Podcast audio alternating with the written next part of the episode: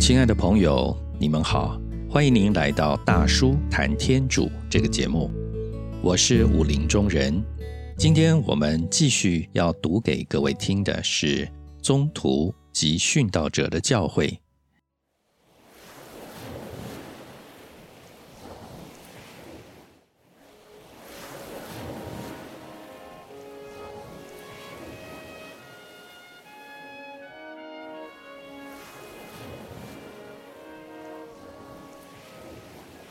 宗徒及殉道者的教诲，第一章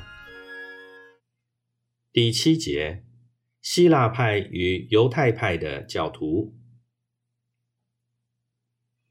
不久，基督圣教这种自动的发展遇到了新的困难。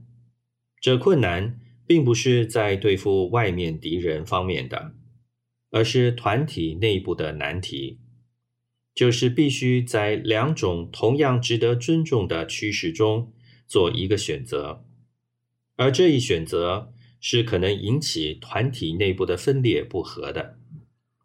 事情是这样的，在耶路撒冷，来自外乡的犹太侨民中，信教的人数日渐增加；同时，在罗马帝国的犹太人民中间。基督徒的核心也组织起来了。这一事实在理论与实际方面引起了一连串的严重的问题。当我们看了下文，我们便会知道，教会及信仰的前途在那时都系于这些问题的解决办法。关于这一点。为了明了事实的真相，我们必须站在当时犹太人的地位，分析一下当时的情形。在以色列很久以来，便有两种精神潮流交叉的并行。这两种潮流决定了犹太人对于外国人问题所采的两个绝对相反的态度。第一个潮流是个体主义。孤立主义这一派的人，骄傲地坚持着以色列是天主唯一的特选民族。他们有力地指出，由于以色列民族传统上绝对避免与外教人接触，才能延续至今，才能完成他的神圣使命。所以这一派人主张，神圣的犹太民族应与。自使被天主唾弃的其他民族严刑隔离。他们认为犹太人与其他民族任何些微的接触，不能不是一种侮辱啊！公元第二世纪的一部犹太书籍《阿利斯提亚的书信》记载着说：“立法者将我们的束缚在法律的铁壁内。”我们保持身心的纯洁，而不与任何民族互相掺杂。渐渐的，这种思想由单纯的厌恶心理演变为积极的仇恨，终而成了一种绝对的排外主义。在圣经的文字当中，关于这一类的事迹也有不少的记载。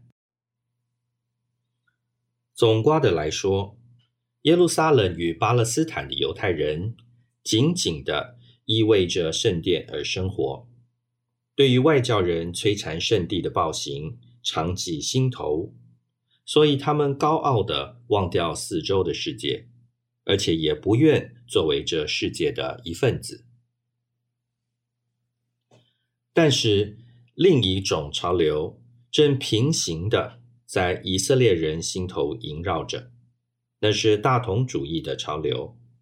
这一派的人尊重外国人，欢迎一切道德高尚的人，不排斥异教人。他们领导胸襟豁达大方的犹太人走向耶稣指示的道路。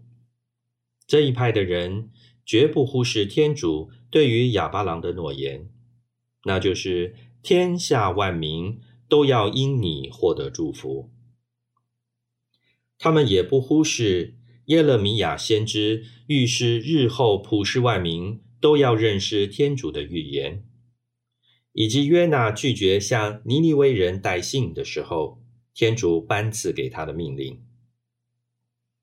为这些大同精神的犹太人选民的使命，可以归纳在老多比亚这几句美丽的话里头：天主散布你们。于不认识他的各国之中，是要你们讲述他的故事，使他们知道，除了天主以外，没有别的全能的神。事实上，也的确如此。这种大同主义的倾向，却是在散居各地的犹太侨民中间更为显著，而在犹太人的本土。那就是耶路撒冷和巴勒斯坦，这种潮流完全是例外的。在耶路撒冷，大家听到有名的贾马列尔经师，学习希腊文字，与外教人交游往来，并往供祀邪神艾弗罗蒂的水池沐浴，莫不惊为奇事。相反的。散居各地的犹太民族虽与耶路撒冷圣殿保持密切的联系，却随着时代的进展，在思想方面渐渐发生了一种转变。他们比较开通，他们为了商业上的需要讲希腊话，结果到后来把祖先讲的阿拉伯密语给完全忘记了，只有在宗教的典礼上。才会使用希伯来文。事实上，外教国家的文化对于犹太侨民很有诱惑的力量，它似乎能充实犹太固有的精神宝库。所以，大同派的犹太人并不把这种外国文化完全看作魔鬼的玩意，而且事实上，除了少数的叛教者，无保留的接受了外国文化。以致放弃他们的宗教信仰以外，大多数的犹太侨民始终还是忠于梅瑟的法律，企图吸收新的文化，引他归向天主。在那时候，亚历山大里亚城是最适于大同主义发展的一个都市。在这城内，数目庞大的犹太侨民。和希腊最高尚、最纤巧的文化发生了接触，因而产生了一种非常奇特的精神产物。这种精神产物生根植基于梅瑟法律、犹太文化的土壤，却长出希腊色彩的枝叶来。就在那有名的亚历山大里亚城。依照一段没有历史价值而富于象征意义的故事，拉基德朝的法老托勒密二世曾设立了一个七十贤人的编撰委员会，在七十日内将全部古经文翻译成希腊文。很巧妙的，七十人的翻译稿完全相符合，恍如是一气呵成。这便是有名的七十贤士本。在其后，这部古今译本一集在各地迅速的流传。在亚历山大利亚城，还有一个注释圣经的犹太学会，他们用梅瑟五书的文字去解释希腊哲学的各项重要问题，并且认为古今记载的英雄现实的实践着希腊。柏拉图或是犬儒派学者所描述的理性、智慧、道德等抽象的观念，与耶稣同时代的著名经师费龙，他生于公元前二十年，也住在亚历山大里亚城。他一方面热爱自己的祖国，热爱自己的民族，不惜为他牺牲生命。另一方面，他钻研柏拉图关于意念的理论，毕达哥拉派的数字象征主义，犬儒派的目的论。他想利用希腊文化来为犹太教的信仰服务。大同主义的潮流很自然的产生了一个重要的后果，那便是外教人的规划改奉犹太教。在巴勒斯坦本土，外教人规划犹太教的还不多，但在散居各地的犹太侨民当中，这个现象是很普遍的。根据弗拉威若瑟的记载。很多人也是外国人，虔诚的遵守犹太教的戒律，安息日、斋期、点灯，甚至也遵守犹太教关于饮食的习惯。在福音里，我们看到许多外教人规划犹太教的例子。福音称他们为敬畏天主的人，例如格法翁的百夫长。但是犹太教的扩张也遇到困难与阻力，秉性严峻的犹太人看不起改奉犹太教的外国人。非但如此，依照犹太人的意见，外国人如果要真正成为天主的子女和犹太团体的分子，必须接受割损礼，而很多外国人。是不愿意接受这种割损礼仪的，所以总卦来说，当时犹太人的心里便徘徊在两种主张之间：其一是个体主义，另一个是大同主义。个体主义在七十年代罗马攻陷巴勒斯坦的战争以前，一直疯狂的高占优势。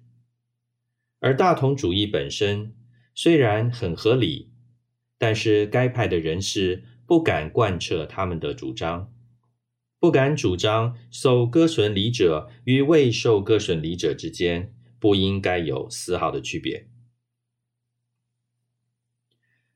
基督的教会团体内不久也发生了同样的难题，但是对立的局面并不太显著。为什么呢？因为基督圣教的发展方向，耶稣已经亲自替他明显的划定了。翻遍全部的福音经文，到处都听到耶稣号召普世人类，不分种族国籍，痛悔罪愆，接受救恩福音。圣教的基本教训，包含在耶稣复活后颁给宗徒的命令里面。他说：“你们去训诲万民吧，应父及子及圣神之名给他们受洗。凡我所命令你们的，都教他们遵守。”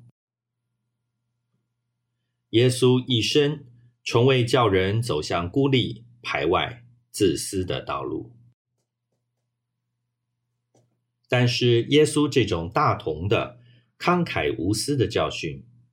一旦灌注给饱含传统自尊心理的犹太人时，其适用范围事实上可能受到若干的限制。耶稣曾对撒玛利亚妇人说：“救恩来自犹太人。”这句话便是犹太人最欢迎的、最喜欢听的。因此，在初期教会内，若干人便有这一种倾向，那就是。他们将福音专用犹太人的立场去解释，命令新入教的基督信徒遵守犹太教的一切仪式，也就是改奉犹太教的外国人应遵守的所有犹太仪式，特别是割损礼，因而将耶稣的福音束缚在犹太教派的狭隘范围之内。这种潮流。当时有很大的势力，所以圣保禄不能不采取很郑重的态度，以免引起该派人士的误会。但是很显然的，这种潮流与耶稣的教训是有抵触的，而且也违反历史发展的公律。到了后来，个体主义终于被击败。